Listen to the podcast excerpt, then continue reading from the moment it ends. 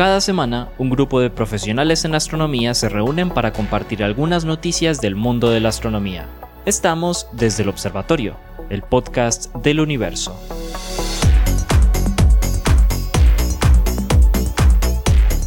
Hola a todos, bienvenidos a otro episodio de Desde el Observatorio, el podcast del universo. Oiga, pues este año, comenzando 2023 y nueva temporada. Eh, hoy están conmigo por aquí sentados eh, Lauren Flor, profesora del Instituto de Física, el pregrado de Astronomía, el profesor Pablo Cuartas de la misma institución, el mismo pregrado, el profesor Esteban Silva, el profesor Juan Carlos Muñoz y bueno, ¿quién les habla? Jorge Zuluaga también, todos profesores del Instituto de Física de la Universidad de Antioquia. Y no nos acompañan porque están en trabajo de campo y les pegaron las cobijas en el 2023. Me digas que no, tienen cosas que hacer. Comenzando el profesor Germán Chaparro y, Adriana Araujo, a quien saludamos en, las, en la nevera eh, de Colombia. Pues ellos dicen pues que están trabajando. Ellos ponemos, sí. ¿Cómo les amaneció pues 2023 mis apreciadas y apreciados colegas? Muy bien. se fueron, muy, muy, se fueron muy rápido las vacaciones, ¿no? ¿Cuáles vacaciones? Ah, pero es que uno en la playa se le da muy borrar. Ah, oiga, pues ahí está el papá, el new, new, new father. Se le fueron volando. ¿Cuáles vacaciones? Ah, qué pecado. ¿En qué momento hubo vacaciones? Cambiando, vacaciones. Cambiando pañales es muy duro, muchachos. Eso es muy duro. no hay nada que, refutar. bueno, oiga, estuvimos perdiditos. De una vez le doy un saludo a todos los que nos siguen muy, eh, muy, muy juiciosos y muy juiciosas. Estuvimos perdiditos porque tuvimos eh, un año intensito. Pero bueno, ya regresamos. Em, y vamos a comenzar el año bien porque tenemos la primera noticia, o el diablo, por nuestra compañera Lauren Flor. Doña Lauren, a ver pues, sorprenda pues el 2023 con la primera noticia. Bueno, y eh, esta noticia que les traigo el día de hoy es un estudio que hicieron en el Instituto de Tecnología de California. Resulta que hay una nueva teoría para la explicación de la formación de planetas rocosos. Sí, señoras y señores, se le tiene la nueva teoría en el 2023. No, no entendemos la vieja todavía. No, no, no. Aquí bueno, es que nosotros somos creativos, ya saben, en ciencia somos súper creativos. Pues resulta que eh, en este campo de las ciencias planetarias, entender, eh, no, no solamente se busca entender cómo fue el proceso de formación de nuestro sistema solar, sino también tratar de darle una explicación a esos nuevos exoplanetas con esas nuevas características que se tienen. ¿Sí? Entonces ya en muchos episodios anteriores hemos escuchado cómo es la teoría de formación de los, de los eh, planetas, en donde hay un disco de gas y de polvo y en el, en el centro se empieza a formar la estrella y en el, lo que queda pues de ese gas y polvo queda, que queda alrededor en un disco, en el disco protoplanetario se empiezan a formar los planetas. ¿sí? ¿Qué pasa? Por ejemplo, en nuestro sistema solar, la idea es no solamente explicar sino también cómo se forman planetas en la parte interna, planetas rocosos, y en la parte externa, esos planetas gaseosos. Entonces, eh, resulta que en todas las investigaciones que se han hecho hasta el momento, en las detecciones, se han encontrado muchos las llamadas supertierras, que son planetas más masivos que la Tierra, ¿cierto? Y que incluso en algunas ocasiones llegan a tener algunas atmósferas de hidrógeno donde parecieran o los hace parecer como si fueran planetas gaseosos. Eh, lo que ha llamado mucho la, la atención de los diferentes científicos y científicas que han estado detrás de este estudio es que pareciera que las supertierras o los sistemas planetarios donde hay una supertierra eh, y, empiezan a comparar sus características, parecieran que tuvieran características similares en el tamaño, en la masa, más o menos. Es como si siempre salieran las supertierras con unas características muy parecidas. Mejor dicho, una fábrica típica de supertierras que solamente produce supertierras así y ya no más. Dijeron, bueno, ¿y esto cómo se le puede dar explicación? Eh, sobre todo porque ya han habido muchas teorías en donde, por ejemplo, hablan del modelo de migración de supertierras, en donde las supertierras se, se forman eh, en, la en zonas exteriores y luego empiezan a migrar a zonas interiores de, del sistema planetario y demás.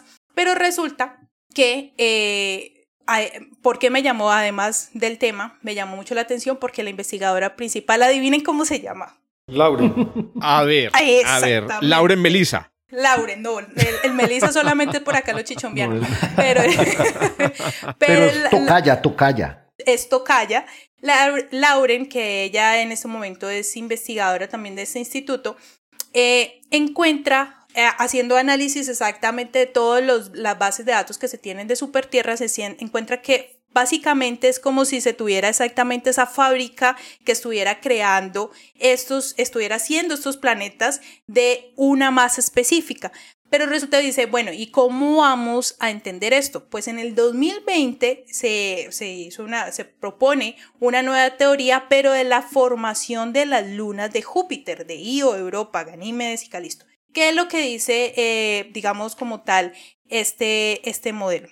Entonces, lo que dice es, eh, eh, o en la teoría, demostraron que para un rango de tamaño específico de granos de polvo, la fuerza que arrastraría los granos hacia Júpiter y la otra fuerza que arrastraría los granos hacia el exterior se cancelarían y formarían un disco que es donde se con un, eh, un disco en donde estarían unos tamaños específicos de granos de polvo en donde se empezarían a formar estas lunas y ya cuando tengan la masa suficiente como para superar y, poder migrar o ser, eh, digamos, expulsadas por, por el gas que hay en ese disco, entonces estaría formando las llamadas lunas de Júpiter. Eso es lo que dice la teoría. Entonces se tiene un disco ahí adicional. Entonces estas personas dijeron, ya sé, vamos a mezclarle, pero ahorita la vamos a, la vamos a dar una interpretación en la parte planetaria.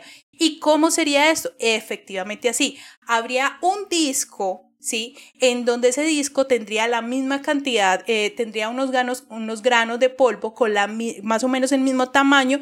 Estos granos de polvo empiezan a interactuar hasta que forman un tamaño de un planeta en este caso y cuando ya llega a ese límite de esa masa, expulsan estos, estos planetas hacia las zonas interiores, es decir, a que el planeta empiece a orbitar a zonas más internas o más cercanas a la estrella.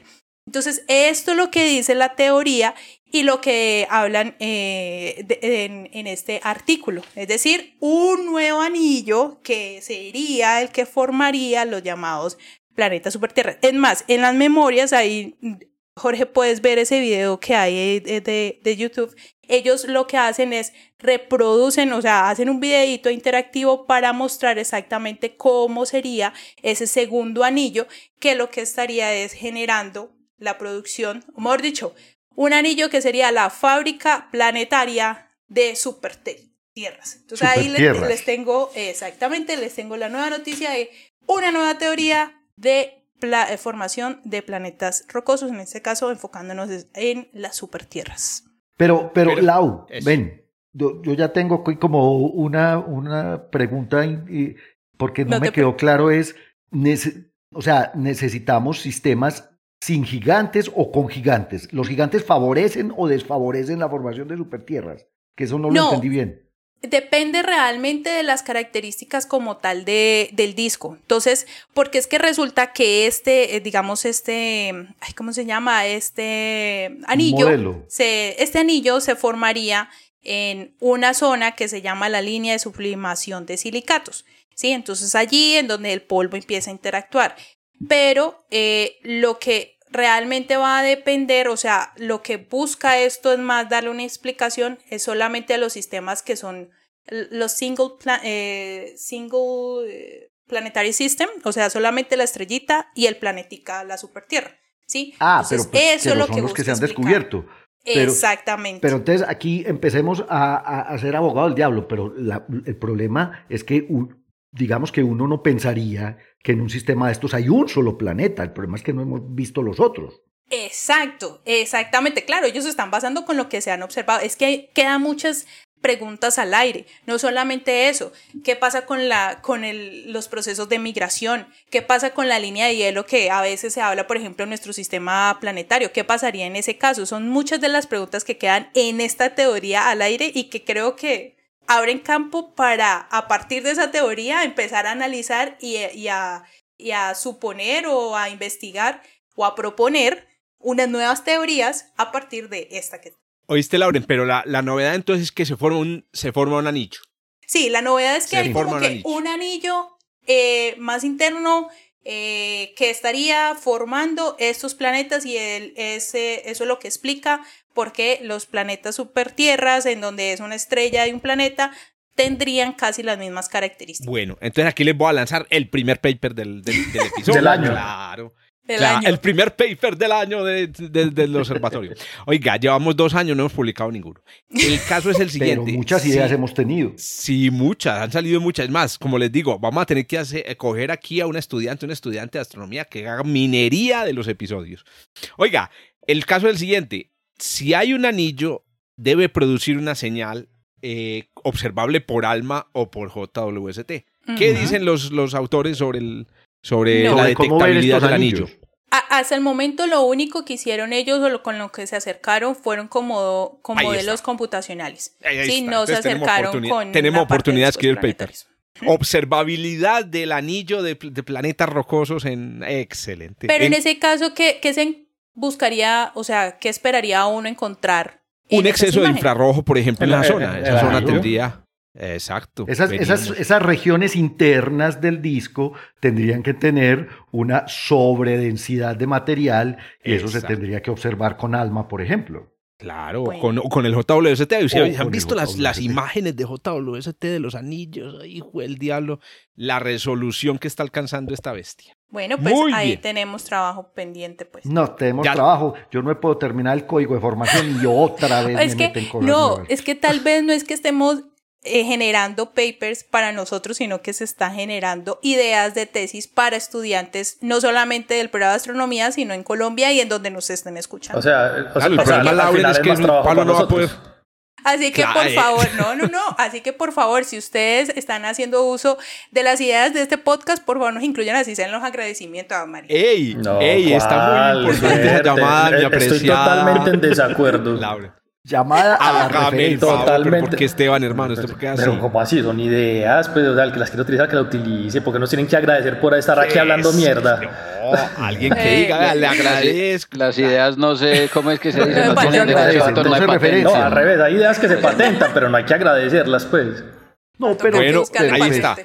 Ahí tiene el debate ético, moral del surgió escuchando el podcast. Pues, en mi casa, en mi casa hay un cuadro que a mí me fascina y dice compartir sin esperar nada a cambio. Parta de ahí y le va a ir muy bien en la vida, hermano. Maravilloso. Ese mensaje sí creo que lo compartimos todos aquí. Oiga, pero hablando de eso, antes de darle la palabra más a Esteban, ¿cuáles, si ustedes recuerdan, en, el texto de los acknowledgements que hayan leído en un paper, el, el, acknowledgement más, más curioso que han leído? ¿Recuerdan algún agradecimiento extraño?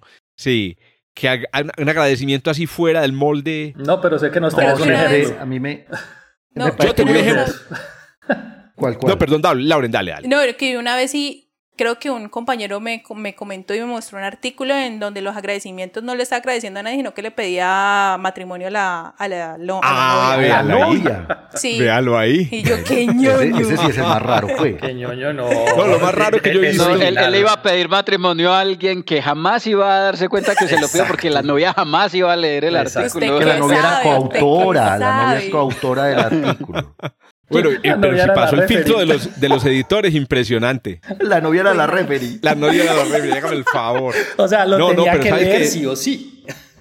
En el mundo anglosajón, esa, esa, esa costumbre de pedir la mano y todas las cosas tan importante, me imagino que la revista dejó pasar esa, esa cosa. No, lo más raro que yo he leído es agradecimiento a la comunidad de desarrolladores que contribuyeron a un software libre, por ejemplo. O sea, el, paquete, el paper se escribió con un software, em, con un software libre. Diga que se haya escrito con NumPy, por ejemplo, que hayan utilizado NumPy o AstroPy. Y ponen el agradecimiento a todas las personas que anónimamente han contribuido a este software. Me parece muy bonito. Bien. muy bien, bueno, pero... A mí, me parece muy, a mí lo que me parece muy hipócrita en los agradecimientos es agradecerle al referee que te devolvió el paper cinco veces. Pues, eso no es hipócrita, eso es ser lambón. Pues, no, pues, no, ninguna de esas dos cosas. Eso es, muchachos, es más, necesitamos que los referees Claro, es necesario su nombre una, una, tarea para que bien hecha. No, no, no, yo, creo, yo creo agradecemos que más, más, un referee que se, toma la tarea de leerte tu artículo cinco veces, es un trabajo bien eso hecho. Es lo que es pero me ser coautores. Vos le reconoces el tiempo, el esfuerzo, el pensar en la idea tuya y tratar de... Pues yo creo que está bien y también creo que debería ser abierto el nombre, pues, pero a mí no me parece que esté mal agradecerle y mucho menos que sea ¿Saben que estoy pues. empezando a ver? Mm. ¿Saben que estoy empezando a ver mucho, mucho en los libros? Em, pero esto es otra, de otra naturaleza, pero yo diría que hay que hacer algo así en la literatura científica. Ya veo en los libros, no estoy diciendo que sea un fenómeno normal, el título del autor o la autora y el traductor o la traductora. Sí. O sea, ponen los dos en la portada. y eso me parece súper importante. Eh, que deberían empezar a hacerlo con los Traducido por o traducción de. Sí, porque normalmente lo ponen adentro en la página de la editorial.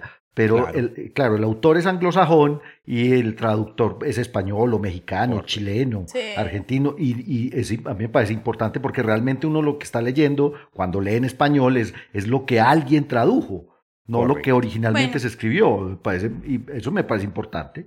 Bueno, me convencieron. De ahora en adelante voy a dar agradecimientos a todos los referees. A todos. Eh. Y a mi papá, a mi mamá, a mis patrocinadores. No, hombre, no. bueno,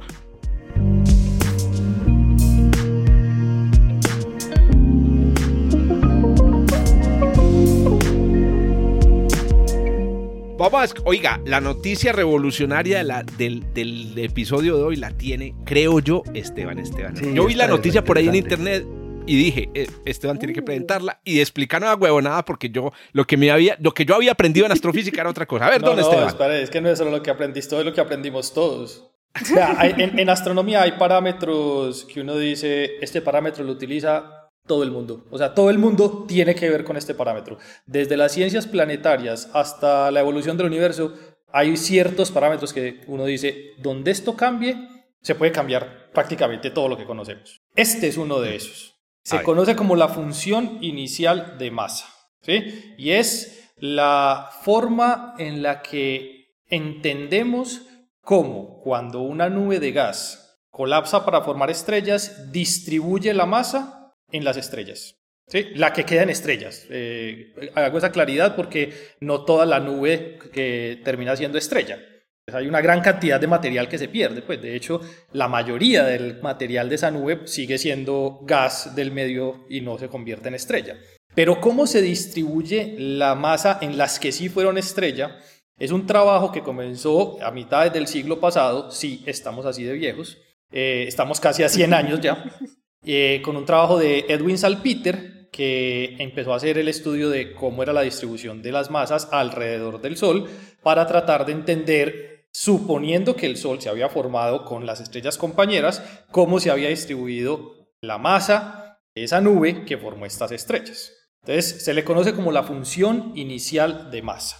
Entonces, ¿Por qué ha sido un parámetro tan importante? Es un parámetro tan importante porque eh, si bien arrancó en los años 50, las fechas relevantes son eh, el paper de, Edwin Salpeter en el 53 creo o 55, no recuerdo bien, donde nos da una forma funcional para esa distribución con un exponente particular que es muy citado en la literatura. Después viene en el 79 unos nuevos autores con un nuevo estudio, después pasamos al 86, después al 98, 99 y 2001 y de ahí en adelante eso nunca se ha vuelto a, modificar. Entonces se creía, dado esos estudios, que este parámetro era un parámetro universal. Quiere decir... Esteban, vení, yo te interrumpo. Yo te interrumpo. O sea, para ponerlo en, en, palabras llanas, es, es decir, ¿cuántas? Es decir, si se forman más estrellas de poca masa. O sea, nosotros sabemos que hay más estrellas de poca masa y pocas estrellas de mucha masa. Sí, exacto. Sí, eso. Yo, no, no, había dado esa información porque hasta el momento simplemente estaba diciendo, la, de la nube se forman estrellas. ¿Sí?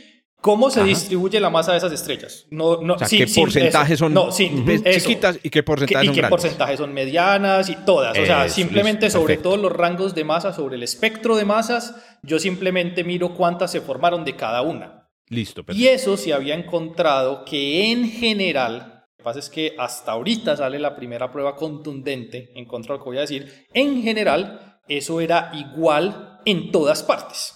No importaba si lo hacía al lado del Sol, si lo hacía cerca de una eh, nube de gas, si lo hacía en otra galaxia, si lo hacía en un brazo de la galaxia, si lo hacía fuera del brazo de la galaxia, si lo hacía en una galaxia elíptica o si lo hacía en una galaxia espiral.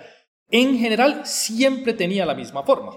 La diferencia entre los 50, 79, 86 y, y principios del 2000 y final del 99 estaba más relacionada con la mejora de las técnicas y la capacidad instrumental para estudiar todos los diferentes tipos de masas que puedo tener, desde las más pequeñas hasta las más grandes. Entonces iba mejorando el estudio particularmente de este parámetro, pero siempre se encontraba que tenía la misma distribución. Y es como lo que estaba diciendo Jorge. En general, nosotros encontramos que estrellas que tienen un poco menos de la masa del Sol eran muy abundantes, Estrellas que eran muy masivas, 10 veces eh, la masa del Sol, eran muy poco abundantes. Y los últimos estudios, que eran de principios del 2000, habían empezado a mostrar que estrellas muy poco masivas, estrellas de una centésima, bueno, eh, pocas décimas más bien de masa solar, también eran poco abundantes. ¿Sí? Entonces, en principio se formaban estrellas cercanas, se formaban estrellas en número mayor, cercanas a la masa solar. Eso es lo que se encontraba. Y eso, entonces, eh, decía ahorita, o lo trataba de mencionar, eso afecta todas las áreas de, la astrofísica porque eso, por ejemplo, eh, Juan Carlos lo mete en sus simulaciones para poder hacer evolucionar galaxias y estimar la masa de galaxias. Eso lo... Vení, aquí, aquí tengo un, un datico.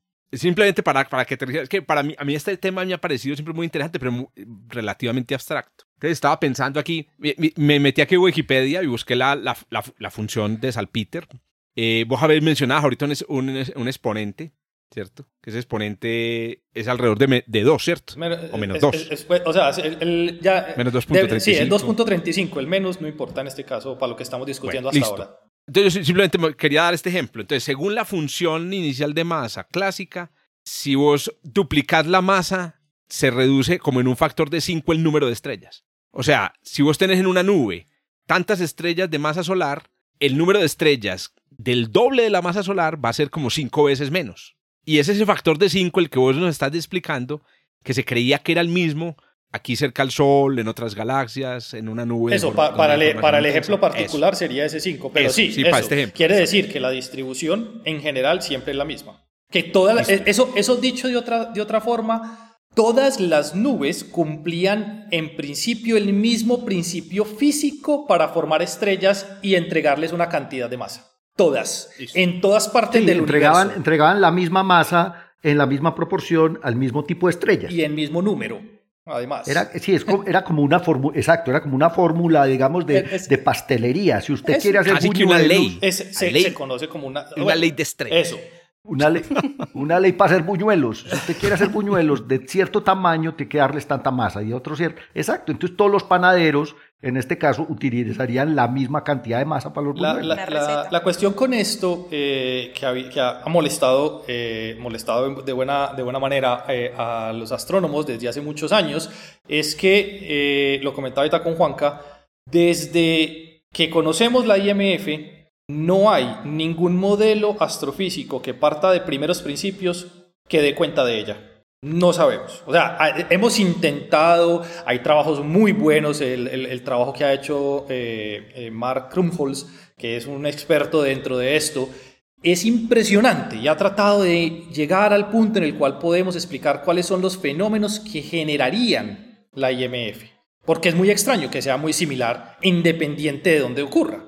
Quiere decir, es lo mismo si ocurre en la nube Magallanes, o si ocurre en Andrómeda, o si ocurre en M51, o en M101, o en la, Vía Láctea. Y en la Vía Láctea es lo mismo si ocurre en, eh, cerca al Sol, o si ocurre cerca al centro de la galaxia, galaxia perdón, etcétera, etcétera. Bueno, lo que se conocía hasta el momento era eso. Se creía que esto era un parámetro universal. ¿Sí? Ah, bueno, entonces, perdón, antes eh, estaba diciendo que esto es interesante porque esto afecta la cosmología, por ejemplo, las simulaciones cosmológicas asumen algún tipo de formación de este estilo y asumen una IMF, cualquiera de las posibles que hay, asumen una de ellas. Pero también uno se puede ir a la parte de las ciencias planetarias y es si yo quiero saber cuántas veces voy a formar un número de estrellas con, con, las cuales, si yo reconozco características para aquellas que tienen planetas, pues miro cuántas se forman a través de una IMF para saber cuántas posibles estrellas voy a tener en una galaxia que pueden tener planeta, por ejemplo.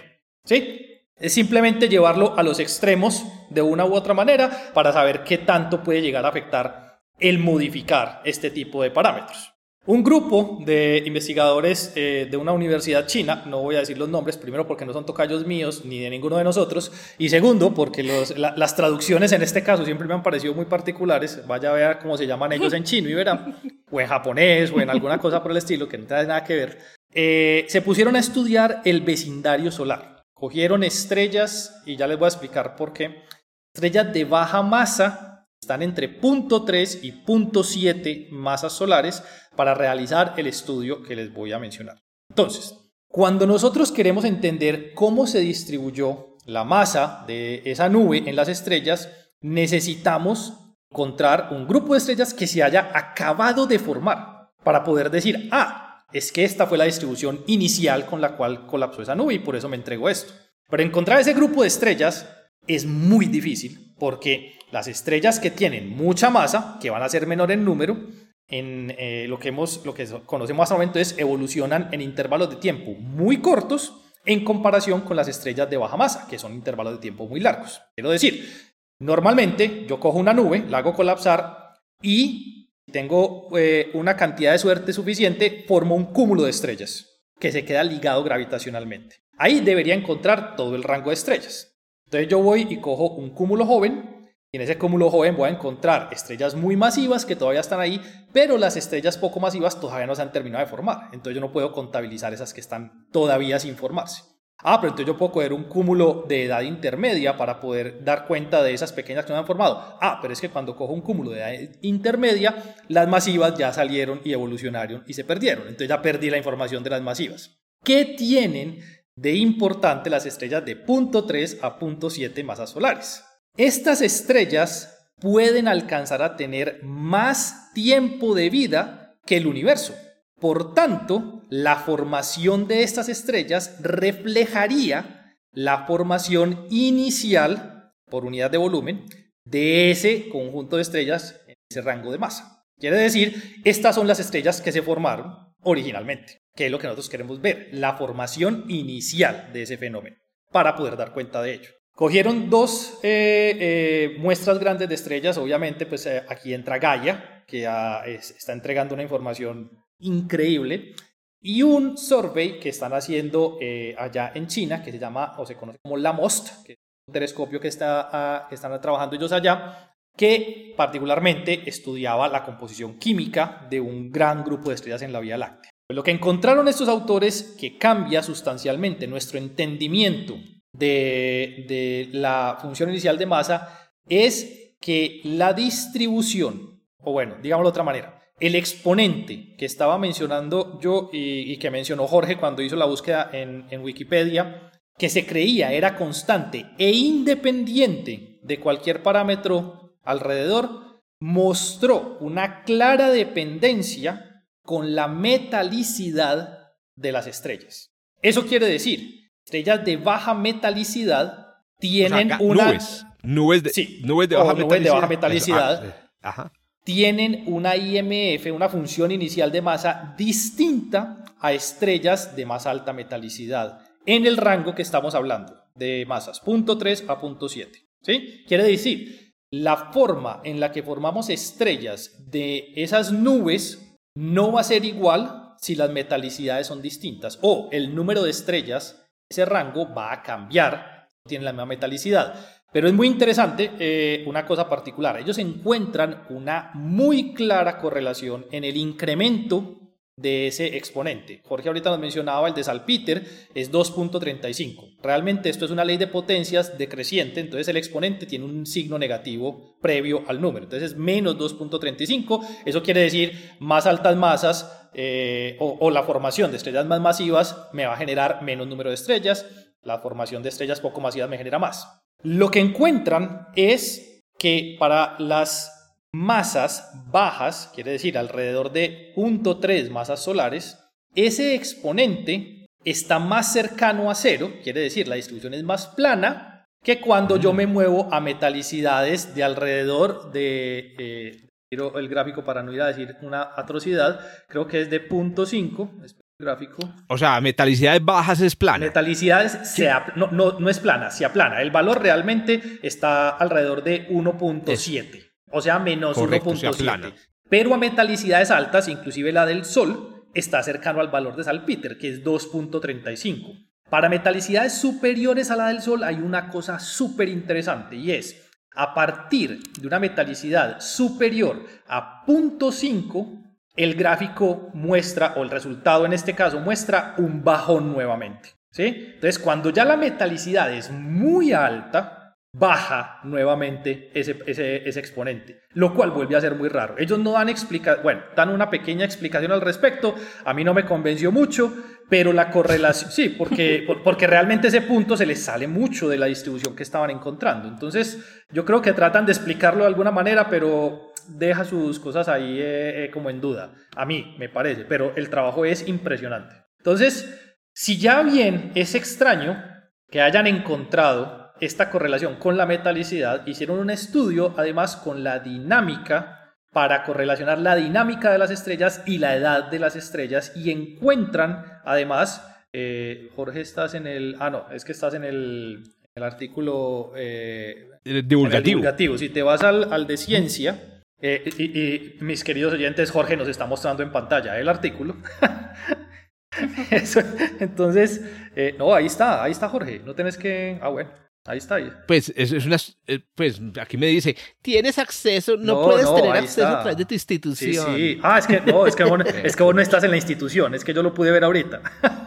ah, es que tú sí estás en la yo institución. Yo sí estoy en la institución. Si, si bajas un poquito, la gráfica, creo que es la 4, no, no, ya. No. Pero ¿y cuál? Eh, Acordate que este es un Nature. Eso, esa, esa, esa. No, la última, que, la, la, última del artículo. La figura 3. La figura 3, sí, ahí está, ahí.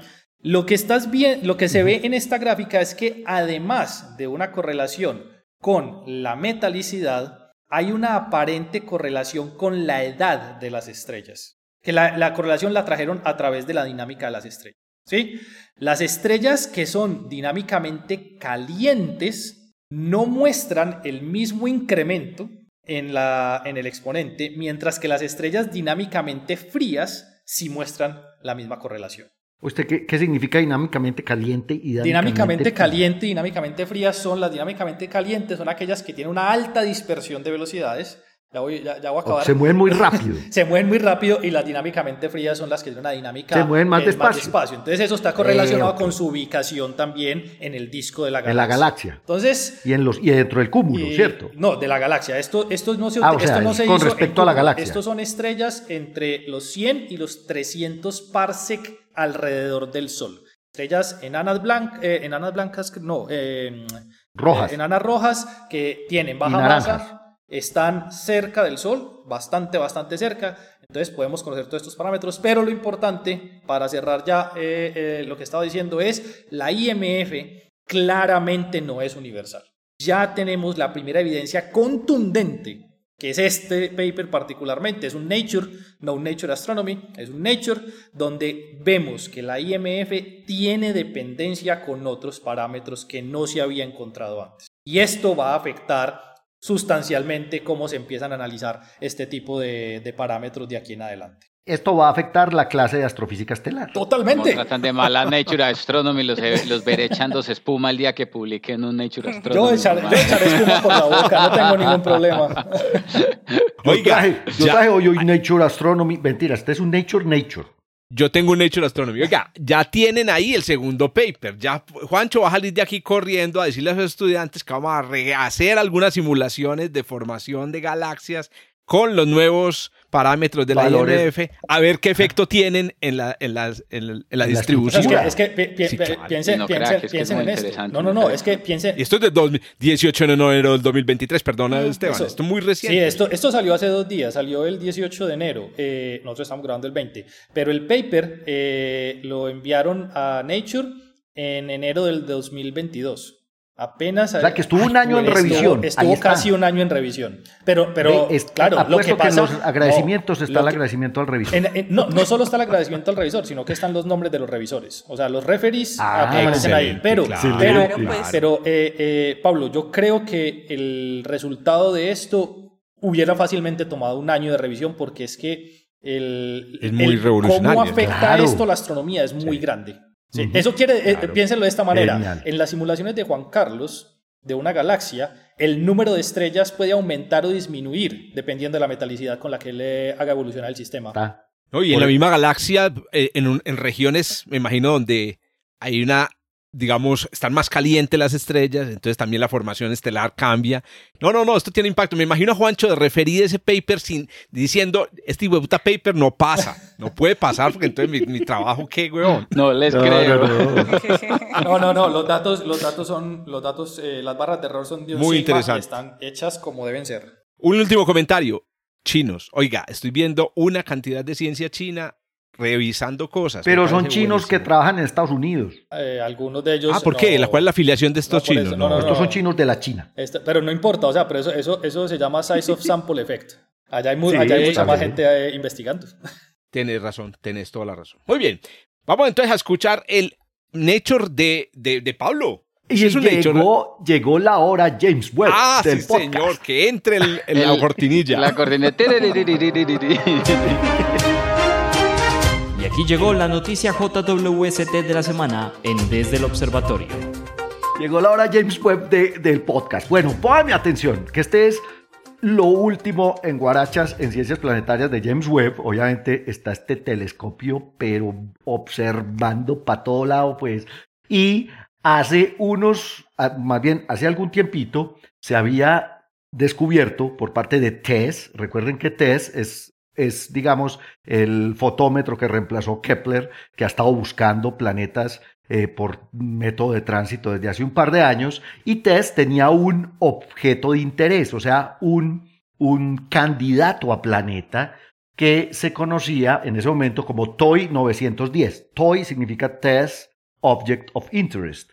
Resulta que TOI 910 parecido a un planeta de tamaño terrestre, alrededor de una estrella pequeñita, es, un, es una enana roja que apenas tiene el 28% del tamaño y de la masa del Sol, que además se encuentra cerca relativamente al sistema solar, es una estrella que está a unos 40 años luz de nosotros y en la constelación de El Octante. Pues resulta que, listo, como ya tenemos James Webb, apuntemos para allá Primero, para confirmar si ahí hay o no hay un planeta de tipo terrestre. Y segundo, resulta que James Webb tiene un espectrógrafo infrarrojo increíble que puede detectar el espectro de, transmisión, se conoce así, de el planeta. ¿Qué es un espectro de transmisión? Claro, cuando el telescopio está midiendo el tránsito, eso significa que el planeta está pasando justo enfrente de la estrella, la luz de la estrella pasa a través de la atmósfera del planeta, si es que tiene atmósfera,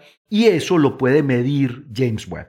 O sea, el espectrógrafo de James Webb es tan, digamos, tan, tan preciso y de tan buena resolución que puede medir cómo se afectan la luz en diferentes longitudes de onda mientras pasa a través de la atmósfera. Y justamente eso es lo que están publicando en este momento. Estos astrónomos son un montón, pues porque estos, estos eh, papers de James Webb tienen una colaboración grandota, son como 20 astrónomos, entre ellos está Mercedes López Morales, que la conozco, es una muy brillante astrofísica española, y bueno, el principal autor es Jacob Lustig Jagger.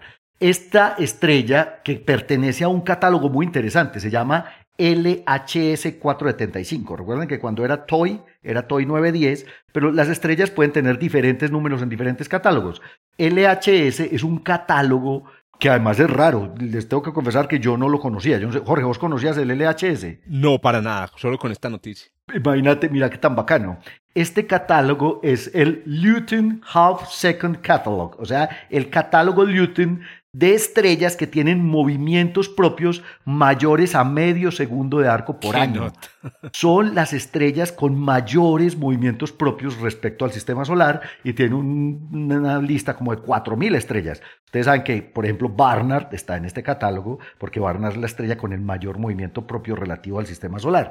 Pues esta Lifting Half Second Catalog, eh, esta es exactamente la 475 y James Webb acaba, primero, de confirmar el tránsito. Hizo observaciones en agosto y en septiembre de 2022 y efectivamente midió perfectamente el tránsito, calculó el tamaño del planeta y ojo, este es, haga de cuenta la Tierra, punto 99 radios, punto 991, más o menos punto 05 radios terrestres es del tamaño de la Tierra, pero está muy cerquita la estrella. Tiene un periodo apenas de dos días, 2.03 días de periodo orbital, lo que hace que lo más probable es que este planeta esté bloqueado gravitacionalmente. Ese bloqueo gravitacional implica un montón de cosas, como ya nuestros oyentes lo saben porque son muy juiciosos para la habitabilidad. Eso implica que el planeta tenga un hemisferio que siempre está mirando hacia, hacia la estrella, que es muy caliente. De hecho, calculan que posiblemente la temperatura eh, de, de, este hemisferio diurno, este planeta puede ser del orden de los 570 grados Kelvin, muy por encima de lo que uno puede soportar. Pero lo curioso es que el otro lado estaría congelado, porque sería un, día, un, un, un hemisferio nocturno permanente. Eso puede ser interesante. Pero lo interesante es que, de nuevo, tenemos espectro de transmisión, lo que implica en principio que este planeta tiene atmósfera. Entonces, ¿qué hicieron estos eh, astrofísicos? Pues empezar a hacer modelos que se ajusten lo mejor posible a estos datos del espectro de transmisión de LHS 475 y lo que encontraron es que muy probablemente este planeta puede tener una atmósfera gruesa de dióxido de carbono muy parecida a la que tiene Venus. Descartaron atmósferas de tipo Titán, por ejemplo, ricas en metano, descartaron atmósferas eh, eh, de hidrógeno, digamos, primordial, e incluso hay un modelo en donde el planeta tiene atmósfera que ajusta más o menos bien. Entonces, básicamente lo que están tratando de hacer, obviamente, es de hacer mejores observaciones, poder, digamos, mejorar los puntos del espectro de, transmisión. ¿Para qué? Para poder ajustar mejor un modelo atmosférico. ¿Qué tiene, digamos, de, de importante la noticia? Primero, confirmaron el planeta, este básicamente, es, digámoslo así, es el primer planeta confirmado por James Webb, porque él ya había observado atmósferas. Acuérdense que ya habíamos observado un, un, un, espectro de transmisión donde habían detectado agua, en WASP, exacto, en un, gigante. Este ya detectó un planeta del tamaño de la Tierra, alrededor de una nana roja, con, un, con una posible atmósfera, con un eh, espectro de transmisión Claro, ajustar estos puntos, si uno ve las gráficas, ahí hay, hay, hay varios modelos. Hay un modelo, por ejemplo, en donde eh, se analiza eh, metalicidad, donde ponen, por ejemplo, un modelo con una atmósfera de agua, una atmósfera de dióxido de carbono, una atmósfera de metano, y básicamente las curvas, pues lo que hacen es ver cuál de ellas se ajusta mejor a los datos, pero lo importante es, confirmamos un planeta y segundo, pusiste ahí. Me acordé de un meme. De ajustar los datos. Me acordé de un meme que le voy a compartir a, las personas que nos escuchan. un enlace. Apenas, anuncié este podcast, es que compartí el meme de cómo se ajustan datos, una curva a, puntos de, de observación. Pero lo interesante es que James Webb y el espectrógrafo de James Webb está haciendo su trabajo y muy, muy pronto vamos a tener una atmósfera con agua, con hmm. ozono. Ustedes imaginan hmm. encontrar ozono en una atmósfera planetaria, ¿no? Qué cosa tan increíble, pero está haciendo el trabajo. Estamos muy emocionados. Yo, pues, como soy muy ñoño, me emociono con estas cosas, porque ver que estamos detectando atmósferas en planetas terrestres está muy cerquita a la estrella, no es habitable, etcétera, etcétera. Pero ahí está. James Webb. ¿Oíste? A, mí lo que me da rabiecita un poquito de estas noticias, bueno, no estas noticias no, esto es un paper, no de las noticias que salieron alrededor de este, de este planeta es que encuentran un planeta casi igual a la Tierra. O sea, no, que, es casi igual. El tamaño sí. vamos a dejar de decir eso? El tamaño, ah, pero porque, no, pero si vos lees, claro, si, si la noticia la escuchás, no sé, dada aquí en alguna emisora local, probablemente digan eso. Pero, pero no, aquí la noticia es muy seria. No, no, aquí sí, aquí. Y a quien, y a quien desde el observatorio sí está haciendo una crítica y a una advertencia a todos, a, a, las personas que nos escuchan, para que por favor miren con cuidado cuando se anuncian planetas idénticos a la Tierra, porque es que tener el radio igual a la Tierra es muy interesante. Significa que si tú lo vieras desde una distancia como la de la Luna, verías a la Tierra del mismo tamaño, como sea que se vea desde la Luna, yo nunca la he visto, pero no más. O sea, sí, exacto. Que este solo, este solo se parece este solo se parece a la Tierra en tamaño. Y ese tamaño se calculó ah, y se midió, digámoslo así, a partir de la fotometría de James Webb, porque fue muy preciso, con solo dos tránsitos. Tránsito de eso, eso, me parece, eso lo, en septiembre. querían hacer significativo, qué pena. No, no, no, no, solamente iba a hacer un comentario rápido justamente acerca de esa curva de tránsito, que lo que me pareció súper curioso y, y me impresionó mucho fue la pequeña caída Sí, en la. es una milésima. o sea, es una, milésima de flujo. Nada, que uno lo vea así porque le metieron suma a la vaina. Eso es como cuando en las películas aparece la lunota. Piensa que es que en las películas la luna así, no, le metieron suma a la vaina. En esto también, y 0.0 0,1. Sí, es una diez milésima de caída en el flujo en infrarrojo de la estrella producido por el tránsito del planeta, pero, es, pero eso es una medida, es una medida precisa que está haciendo el fotómetro de James Webb y que Aquí la clave, sí. perdóname Paulinche, es el error, ¿cierto? Y es que claro. primero, hay una cosa ahí, la, cadencia, la cadencia de, de, del James Webb es, es exquisita, mientras ah. que las observaciones con, con, con, Kepler y con TESS son del orden de minutos, porque claro, observan muchas, muchos, muchas estrellas, entonces no pueden quedarse.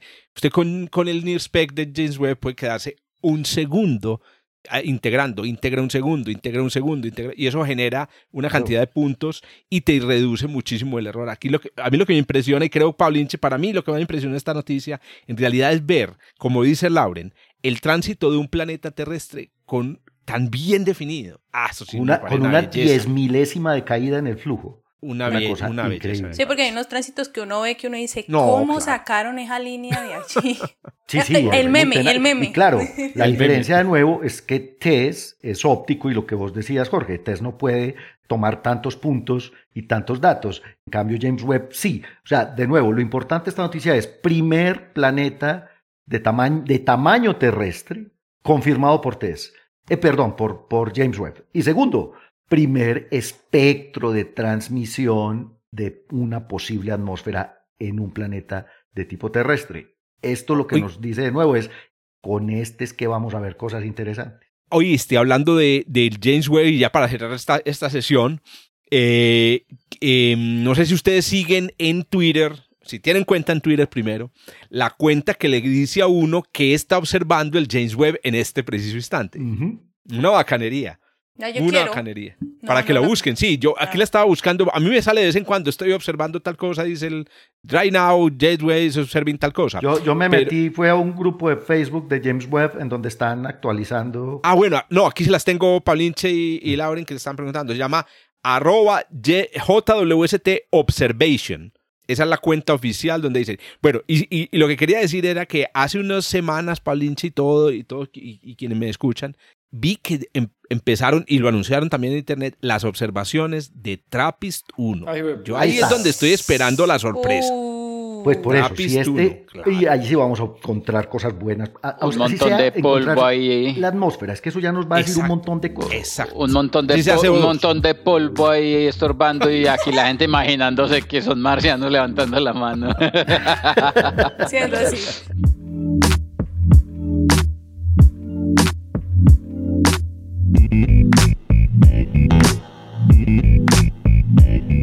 Oiga, ya que abrió la boca, don Juan Carlos, hermano, cuente pues a ver qué, amaneció el mundo de las de la astrofísica eh, por, ese, por el lado, por el, por su casa. No, sigamos hablando del James Webb. ¿De verdad? ¿Tenés también uno de James no, Webb? No, no, no, no, no. Ah, de, hecho, de hecho, es una noticia interesante y, y, de hecho es una noticia interesante porque eh, arranca con una historia de un, de un viejo conocido. de la misión de, mm, de New Horizons. Resulta que, mm, resulta que... Eh, ah, esa noticia fue muy bacana, perdóname. Sí, yo también. Eh, eh, resulta que mm, cuando uno está haciendo, cuando uno está haciendo observaciones astronómicas, tiene que identificar de alguna manera una cosa que se llama el background, ¿cierto? que está asociada a la luz que corresponde a la, a la radiación de contaminación de fondo. Muchas veces el background es ruido, uno lo quiere desechar y en otras ocasiones lo quiere medir, lo quiere ver, porque a veces lo que, a veces la basura, eh, a veces la basura sirve. Y este, y este es uno de esos, es uno de esos, de esos casos. Resulta que hay una, hay una radiación en el universo que se conoce como el Cosmic Optical Background, es el, es el, el fondo cósmico eh, óptico nada tiene que ver con la radiación cósmica de fondo, pero en esencia es lo mismo, está asociado a todo el campo de radiación en las longitudes de onda del óptico proveniente de todas las fuentes de cielo profundo no resueltas, fuentes que no se resuelven, pero que emiten su radiación y que llegan ahí. Cuando usted ve el cielo, cuando el cuando el telescopio espacial, el, el, Hubble, ve el cielo y en una de esas imágenes usted ve algo oscuro, no, ahí en esa zona oscura, de esa zona oscura se están recibiendo fotones de radiación, de objetos que no se alcanzan a resolver, de estrellas o de galaxias que no se alcanzan a resolver. Y esos fotones de radiación conforman precisamente ese Cosmic Optical Background. En particular, realmente cuando se hace en función de los objetos que están por fuera de la, de la, de la Vía Láctea, ese Cosmic eh, eh, Optical Background está asociado realmente a la luz de las galaxias que no alcanzamos a, a ver. Evidentemente medir ese, ese background desde el vecindario del Sol es muy difícil es, ah, usted simplemente salga en este, puede salir de noche inclusive y, el, y, realmente el cielo no es perfectamente oscuro porque está o la luz de la luna que dispersa la luz, refleja la luz del sol, está la luz de las estrellas. En el sistema solar, en el vecindario del sol, evidentemente está la luz del sol, está la luz dispersa del Sol eh, por los granos de polvo en el medio interplanetario. Entonces, medir este background óptico es muy, muy difícil. Una buena forma de hacerlo es alejarse tanto como sea posible de, del centro del sistema solar y llevarse una cámara bien sensible con una amplitud de campo además suficientemente generosa que le permita mapear diferentes regiones del cielo. Pues resulta que la sonda New Horizons, que se lanzó eh, originalmente para gatear a Plutón, y que hizo bien su, su, su, su trabajo. ¿Hace, hace cuánto lo escuchaba yo ese verbo, hermano? Que esa grosería de verbo, ah. Doña Lauren, usted que es extranjera, digo, que es del Valle. Gatear, ¿usted sabe qué es gatear? ¿Usted sabe qué es gatear? Eh, empecemos con el diccionario. Juan Carlos, explique, hermano, qué es gatear. No, gatear es fisgonear. Sí. Ah, okay. Los gatos, los gatos que son tan curiosos y... Eh, eh, es como que por acá no conocen el término chuspa. Eh, no, una, chuspa, es una bolsa. Una es una bolsa. Una chuspa es una bolsa. Ah, no, entonces ayer me, me, tramaron, perdón, Juan Carlos. Seguramente la atendió alguien que no era de aquí. No nos creas tan enchuspados, pues, no nos creas tan enchuspados. Entonces, eh, la, sonda New Horizons que se envió pues para hacer observaciones detalladas pues de, del sistema Plutón y de la parte externa del sistema solar, está lejos, suficientemente lejos del, del, del, del, del dominio de una, del fuerte campo de radiación del Sol y utilizando un instrumento que está instalado ahí en, el, en, el, en, el, en la sonda, se llama LORRI, el Long Range eh, es como la, la, cámara de campo amplio de reconocimiento de, de, del, New Horizons, eh, se pudo hacer una medición, una determinación muy precisa, la más precisa hasta el momento, de ese background cósmico eh óptico.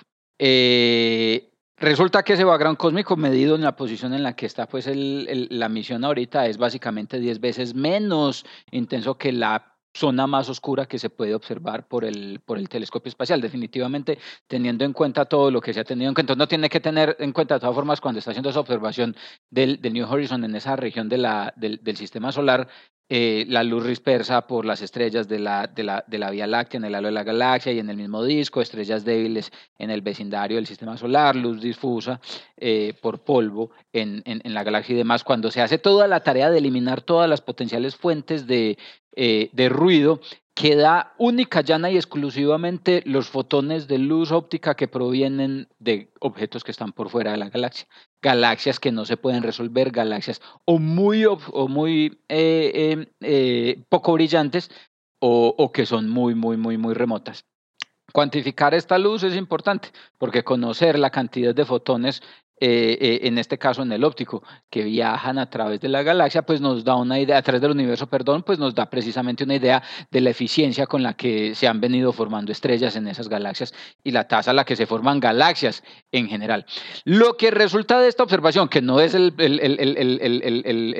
fondo de mi noticia, es el promotor de la noticia, lo que resulta de esta observación es que a 4 sigma, este background óptico es dos veces mayor de lo que se espera de acuerdo a los cálculos teóricos. Entonces, en mm. principio, New Horizons está detectando un campo de radiación óptico que es dos veces más fuerte que lo que se predice de acuerdo a, nuestros estudios de la formación y de la evolución de las galaxias, que es lo que se espera contribuya en, esta, en, este, en este caso. Si esto es así, la primera interpretación es... ¿Está en la luz oscura ok eh, algo así. Eh, eh, aquí viene el asunto. Entonces, la primera interpretación, la primera interpretación aquí es, bien, la idea es que si hay un campo de radiación óptico que nosotros estamos detectando, pero que no vemos en la forma de galaxias, quiere decir que o, o no estamos detectando, eh, bueno, o no, que no estamos detectando una gran fracción, una enorme fracción de galaxias muy chiquiticas que en efecto no se pueden ver como fuentes puntuales, pero que sí se pueden observar a través del, del background. Eh, del background en óptico. Por ejemplo, una feliz solución al problema de las satélites perdidas, en el caso de que siguiera mm. siendo ese, ese, ese un, un, un problema. Eh, eh, eh, no se resuelve tan fácilmente como esto. Otra opción podría ser la siguiente. ¿Qué tal si hay un tipo de partícula que no emite ningún tipo de radiación electromagnética, pero que puede decaer y al decaer puede emitir fotones ópticos? Pues resulta que una propuesta, una propuesta de unos investigadores precisamente en, en, el Instituto Johns Hopkins para explicar precisamente este exceso de radiación en el fondo cósmico óptico es pretender que la materia oscura está constituida por acciones, acciones livianos. Los acciones son una partícula eh, eh, eh, del modelo, este es modelo estándar extendido, ¿sí o qué? Este es modelo estándar convencional, Jorge. Este es modelo estándar con materia oscura.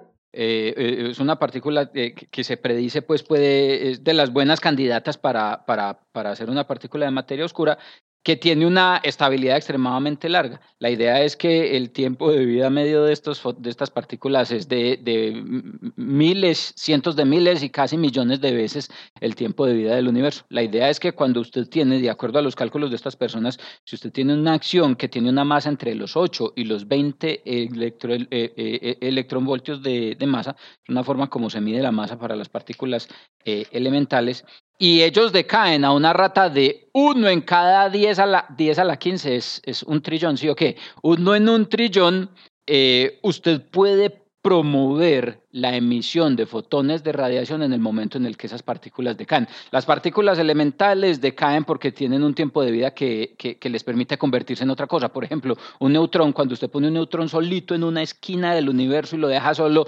después de 15, 17 minutos, ese neutrón probablemente ha decaído algo. Eso es lo que causa los mecanismos de decaimiento en los núcleos radiactivos. Y es una característica natural de todas las partículas eh, en, el mundo, en el mundo atómico y en el mundo subatómico. Un electrón tiene un tiempo de vida medio que es con creces muchísimas, muchísimas más, casi un millón de veces igualmente el tiempo de vida del, del universo. La idea aquí es entonces que si usted tiene un escenario en el que tiene un universo lleno de materia oscura, que son acciones livianos como estos, esas acciones pueden decaer y en ese proceso de decaimiento pueden entonces emitir fotones que pueden contribuir al, al campo de radiación óptico. Estas personas se sentaron y se echaron todos los cálculos y los cálculos les dan. Los cálculos les dicen que en principio si la materia oscura fueran acciones, se podría explicar el exceso de radiación óptica eh, detectada en el fondo cósmico. Asociado a esto mismo, pero con un artículo distinto, ellos utilizan un fenómeno diferente, utilizando eh, eh, en, en los blazars, que son una, una variedad, un sabor distinto de cuásar, eh, se emite una gran cantidad de rayos gamma. Estos rayos gamma pueden interactuar con los subproductos del decaimiento de estas acciones y producen un fenómeno que se conoce como enmascaramiento del campo de radiación de rayos gamma que ha sido observado por Fermi, utilizando la misma fenomenología con la que explicaron el exceso de radiación eh, en el fondo cósmico óptico, ellos explican el fenómeno de enmascaramiento eh, en los rayos gamma observados de, los, de los blazars en, en, los datos de Fermi y también les da. ok, entonces ya, va por lo dos que lados. Está, lo que estamos viendo aquí es una posibilidad muy sensata y realmente realista de poder empezar a buscar eh, partículas candidatas para la materia oscura en un régimen que todavía no ha sido excluido por las exploraciones de los, de los demás experimentos de búsqueda pues de, de, Juan, de, partículas direct, de partículas de uno, ¿Y uno cómo puede detectar el acción? Porque aquí estamos detectando los No, fotones la acción no se ve otra vez, la acción no se ve, lo que se detecta es el decaimiento de la acción. Entonces, ¿qué es lo que pasa? Cuando usted, usted- cuando usted, en el caso de una partícula que vemos, nosotros vemos los neutrones. Uno pone un neutrón castigado, un neutrón que porta mal, usted lo agarra del pelo, se lo lleva por una esquina del salón y lo deja allá. Y a los 15, 17 minutos el neutrón se desestabiliza y colapsa. Decae en un protón y emite un fotón y otra cascada de partículas. Cambiemos el chiste, contemos el chiste no con un neutrón, sino con una acción. A la acción le va a pasar exactamente lo mismo. Una acción, cuando siente que no está interactuando con nadie más, se desestabiliza y decae. Y en ese decaimiento emite partículas que son detectables. Y en este caso ese decaimiento es un decaimiento a dos canales, un decaimiento que puede producir dos fotones un par de fotones que se puede detectar y que puede hacer parte entonces de este fondo cósmico óptico eh, eh, que está oiga, siendo detectado. Les cuento que existe un detector de acciones. Hay un experimento que llama la DMX que está buscando acciones de la materia eh, de, de materia, materia oscura, oscura. utilizando una, una cavidad así resonante de, em, eh, de, de- de microondas. El experimento es bastante, bastante jodido, pero ahí se, ahí se está buscando. Y otro chiste que siempre, otro chiste no, otra anécdota que hay que contar siempre que se habla de acciones y de materia oscura es que el nombre viene de un jabón. Ah, de El nombre de la sí, viene de, de la Oiga, ¿quién- arrancagrasa. ¿Quién no utilizó acción cuando estaba chiquito en Action. Colombia? Cuando no había sino una marca de, de jabón Pero lava, en serio de el nombre viene del lavaplatos. Sí, lo viene, lo- se lo puso, se lo, se lo, se lo puso el premio Nobel Wil- Wilczek, ¿cierto? Que eh, fue uno de los, de los que introdujo esta partícula. Eh, tú lo decías, Juancho, el, em, los acciones están metidos a la, a, la fuerza en el modelo estándar. Sí hacen parte del modelo estándar, pero están metidos a la, a la fuerza, así como se meten a la fuerza las masas, por ejemplo, de las partículas, para explicar un fenómeno que es la violación de la simetría CP en la fuerza, en la fuerza fuerte. Lo que pasa es que están metidos a la mano, pero no hay ningún proceso que cree esta, este, este, esta, esta partícula ahí en el coso. Lo otro que no mencionaste, la, la masa, ¿viste, Juancho? Porque es que, a ver, según el, el modelo estándar de la cosmología, las partículas de materia oscura tienen que ser pesadas. Pesadas, sí, exactamente. Pero, Entonces, estas tienen lo- una masa de Por eso yo los electronvoltios. decía, estas son partículas entonces livianas, lo que podría sugerir en principio entonces que, que si en efecto este es el caso, ya hay que pasar es a mirar qué es lo que pasa con, con la estructura a gran escala cuando se utilizan partículas con estas bajas masas que ya no, necesari- no necesariamente conducirían a, a- a- cosas como las que nosotros conocemos. vemos, en, en- al menos en las estructuras más pequeñas. Esto, esto, esto básicamente califica en la escala de, de materia oscura tibia que igual Exacto. produce estructura, halos de materia oscura. Una me- de hecho, se ha estudiado. En algún momento, hace unos años, yo trabajé en eso precisamente. Y uno, para tratar de resolver precisamente ese problema de la sobreabundancia de, de, de halos de materia oscura y de satélites que no se observan, eh, eh, eh, los candidatos de materia oscura tibia eran y siguen siendo un potencial eh, eh, escenario para, para resolver el problema. Muy bien, ahí tienen pues a el, el arrancagrasa resolviendo el problema. Oye, en serio, acción el arrancagrasa y va a ser. Acción el- hasta ahora es el Resolviendo, mejor el- el- candidato. resolviendo los problemas de la cosmología. resolviendo. Y bueno, y también tengan en cuenta pues que hay una luz oscura. Oiga.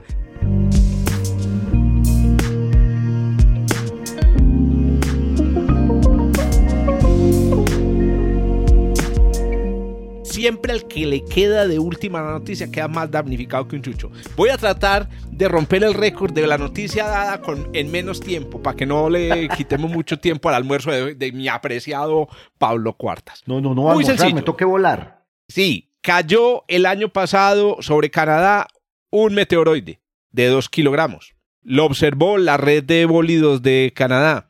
El meteoroide eh, fue espectacular, un meteoroide verde que a propósito, si llegan a ver un bólido, el meteoroide no, el bólido que genera el meteoroide, el meteoroide es un, pedazo de roca o de hielo que entra en la atmósfera y mientras sufre un proceso que se llama ablación produce mucha luz y es observable pues por una por cámaras que estén mirando al, cielo como las que está instalando Esteban en la red de monitoreo del cielo de, en, Antioquia pues resulta que em, el color de este meteoroide muy, muy característico es un color verdoso y siempre que, que vean el meteoroide eh, perdón bólidos de color verde se trata de bólidos de alta velocidad normalmente bólidos que pueden superar las 30, 40 kilómetros por segundo en la entrada a la atmósfera, que es una velocidad impresionante. Eso indica que son cuerpos que vienen en órbitas eh, muy abiertas, ¿cierto? Casi eh, hiperbólicas, pero obviamente pues, si son objetos del sistema solar son órbitas elípticas. Pero ¿cuál fue la característica de este bólido? Esto es un paper de, eh, esto es un Nature Astronomy. La característica de este bólido es que penetró hasta 25 kilómetros de altura. Y ese número, ¿qué le dice a uno? Pues resulta que normalmente los cuerpos que vienen muy rápido y tienen órbitas muy alargadas son cuerpos hechos de hielo muy frágiles. Como son muy frágiles, se queman en la alta atmósfera, no logran penetrar a más de 50 kilómetros de altura. Este llegó hasta 25 kilómetros. ¿Y eso qué? Pues resulta que eso indica, y eso es lo que muestra el paper, los modelos de ablación, que es el modelo que utilizan eh, las personas que estudian este fenómeno, muestra que este objeto era de roca. Estamos hablando entonces de que un pedazo de roca, una roca, cayó en la Tierra el año pasado sobre Canadá, lo vieron cámaras de seguridad, que a propósito, una de las cámaras que utilizaron para este modelo fue una cámara de seguridad de una casa en Canadá. Y determinaron la órbita y encontraron que este objeto venía del interior de la nube de Oort, pero era de roca. Y otra vez, cualquiera puede decir, pero ¿cuál es la noticia? ¿Cuál es, ¿Qué es lo especial? Pues que yo creo que todos los profesores aquí, ¿cierto? Saben y los que nos están escuchando, la mayoría deben saber que nube de Oort uno lo asocia inmediatamente a cometas, ¿cierto? A objetos helados, que fueron dispersados por los planetas por la formación de los planetas gigantes. Pero nadie piensa que hay rocas en la nube de Oort. Es más, hasta este paper, que ellos mismos dicen que este, este puede ser un paper que cambie también la, el área de, de eh, las ciencias planetarias un poco, hasta este paper se pensaba que la proporción de cuerpos rocosos a cuerpos helados en la nube de Oort era de una mil. Pero este paper puede demostrar que la cosa es muy, muy diferente, que pueden haber 1% del material de la nube de Oort podrían ser rocas. Ahora bien, ¿cómo llegó cómo llegaron piedras a la nube de Oort, porque es que, otra vez, lo dije hace un momentico, que haya cometas y que haya hielo no, se, no, no, es, no es raro, porque la teoría de la formación de, de, la nube de Oort es que, ahorita lo mencionaba Lauren en su, en su paper sobre la formación, los planetas migran Especialmente los planetas, bueno, todos los planetas migran, pero los planetas gigantes pues tienen un juego, un baile gravitacional muy complicado. Y al migrar en la zona en la que se forman, que está llena de pedazos de hielo, pues los pedazos de hielo vuelan, como dicen aquí en, como decimos aquí en Colombia, vuelan al zarzo. Pues resulta que para que hayan rocas en la nube de Oort, los planetas gigantes tendrían que haber migrado, pero en la zona donde hay rocas. Y entonces resulta que este, este, este descubrimiento, y con esto cierro, parecería estar respaldando una teoría que existe en ciencias planetarias muy jodida, muy especial también, que llama la teoría del Grand Track, que, es, que dice que durante las primeras etapas de formación del sistema solar, Júpiter descendió en, por migración hasta 1.5 unidades astronómicas. Hasta donde estaba Marte. hasta donde estaba Marte. O hasta donde está Marte actualmente. Correcto y se devolvió después. Hubo una interacción. Primero hubo migración tipo 2 de Júpiter, migración tipo 1 de Saturno, después interacción entre Júpiter y Saturno, y Saturno, entre, entre ellos dos, se devolvieron hasta donde están ahora. Es una teoría muy, un poquito, que, suena muy, muy loca, pero aquí viene el detalle. En esa teoría, Júpiter habría dispersado en todas direcciones a las rocas que ya existían en, en la zona, pues en esa zona donde estaba, donde estaba Marte. Esa teoría explicaría la, la baja masa de Marte, la presencia de la Tierra y Venus con unas masas grandes, pero también la no presencia de supertierras, Lauren, que es muy interesante. Porque el anillo de Lauren. el, anillo que mencionaba Lauren al principio estaba en la región que atravesó Júpiter. Ahí está el otro paper de hoy. Hay que simular eso, Jorge. Correcto. ahí, la tienen, pues. Hay que simular esa, migración de Júpiter eh, y, si probablemente dispersó el anillo que iba a formar la supertierra de este sistema solar. Tenemos entonces dos papers derivados del paper que trajo Doña Lauren. Excelente. Estaba hablando de Júpiter migrando por el sistema solar y me imaginé al gordo del salón corriendo dando calvazos. Más o menos. Literalmente hablando de eso. El sistema solar hubiera sido, habría sido muy diferente en caso de que Júpiter no hubiera sufrido ese, ese proceso. Entonces ahí lo tienen. Nos están lloviendo rocas de la, de la nube de oro y tuvimos la increíble suerte de que lloviera. Ahora, Jorge? la Sí, dale, dale, Pablo. Una, una, pregunta, pero sobre lo que mencionabas del color del bólido. Eso tiene que ver con la temperatura. Ah, muy importante. Y con el material, ok. Cuando el bólido es verde, se, eh, se, pues el, el, el, oxígeno de la atmósfera se, se vuelven átomos, pues ya no hay oxígeno molecular y se excita un, una, una, una, banda del oxígeno muy particular que es esa, ese verde. Entonces, es, los es el mismo verde que vemos en la aurora boreal.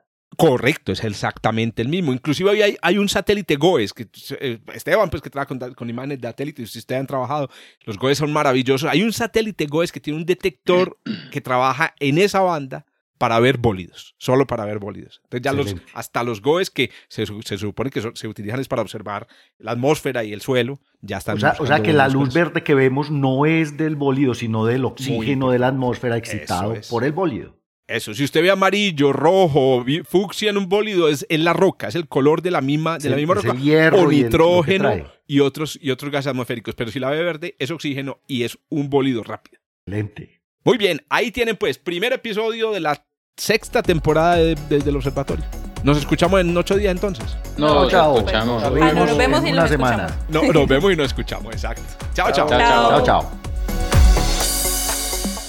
Gracias por escuchar desde el observatorio. Encuéntranos en Spotify y muchas más plataformas de podcast. A los micrófonos, Jorge Zuluaga, Adriana Araujo, Esteban Silva, Pablo Cuartas, Lauren Flor, Germán Chaparro y Juan Carlos Muñoz.